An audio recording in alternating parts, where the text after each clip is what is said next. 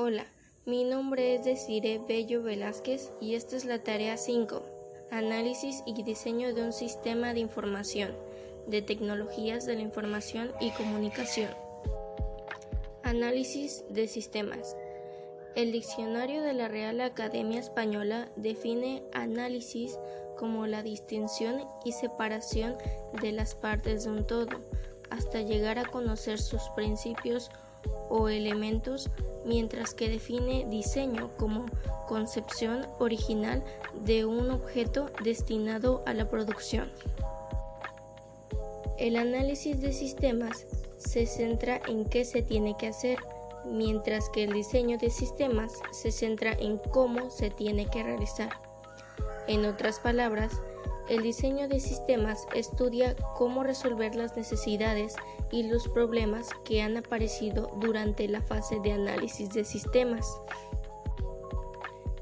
El análisis de sistemas es el análisis de un problema que una firma trata de resolver mediante un sistema de información. Consiste en definir el problema, identificar sus causas, especificar la solución e identificar los requerimientos de información que debe cumplir una solución de sistemas. El analista de sistemas crea un mapa de la organización y los sistemas existentes, en el cual se identifica a los propietarios y usuarios principales de los datos, junto con el hardware y el software existente. Después, el analista de sistemas detalla los problemas de los sistemas existentes. Al examinar los documentos, papeles y procedimientos, observar las operaciones del sistema y entrevistar a los usuarios clave de los sistemas. El analista puede identificar las áreas problemáticas y los objetos que lograría una solución. A menudo es necesario crear un nuevo sistema de información o mejorar uno existente. El análisis de sistemas también ofrece un estudio de viabilidad para determinar si esa solución es viable o si se puede alcanzar desde un punto de vista financiero, técnico y organizacional. El estudio de viabilidad determina si se espera que el sistema propuesto sea una buena inversión, si está disponible la tecnología necesaria para el sistema, si los especialistas en sistemas de información de la firma pueden operarlo y si la organización puede manejar los cambios introducidos por el sistema.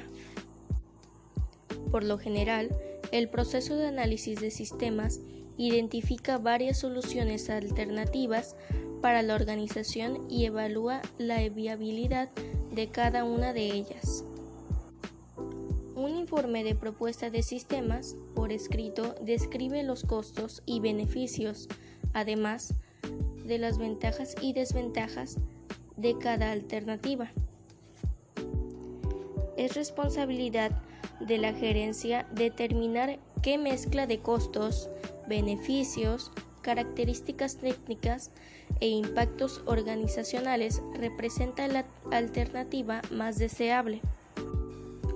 Establecimiento de los requerimientos de información, tal vez la tarea más desafiante del analista de sistemas sea definir los requerimientos específicos de información que debe cumplir la solución del sistema seleccionado.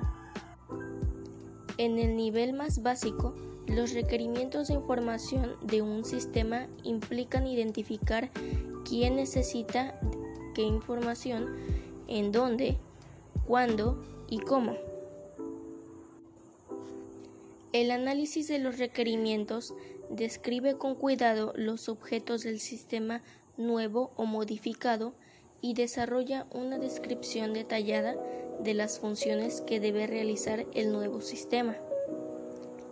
Un análisis de requerimientos mal realizado es una de las principales causas de fallas en el sistema y de los costos elevados en el desarrollo de sistemas. Diseño de sistemas. El análisis de sistemas describe lo que debería hacer un sistema para cumplir con los requerimientos de información y el diseño de sistemas muestra cómo cumplirá con su objetivo. El diseño de un sistema de información es el plan o modelo general para ese sistema. Al igual que el plano de construcción de un edificio o una casa, consiste en todas las especificaciones que dan al sistema su forma y estructura.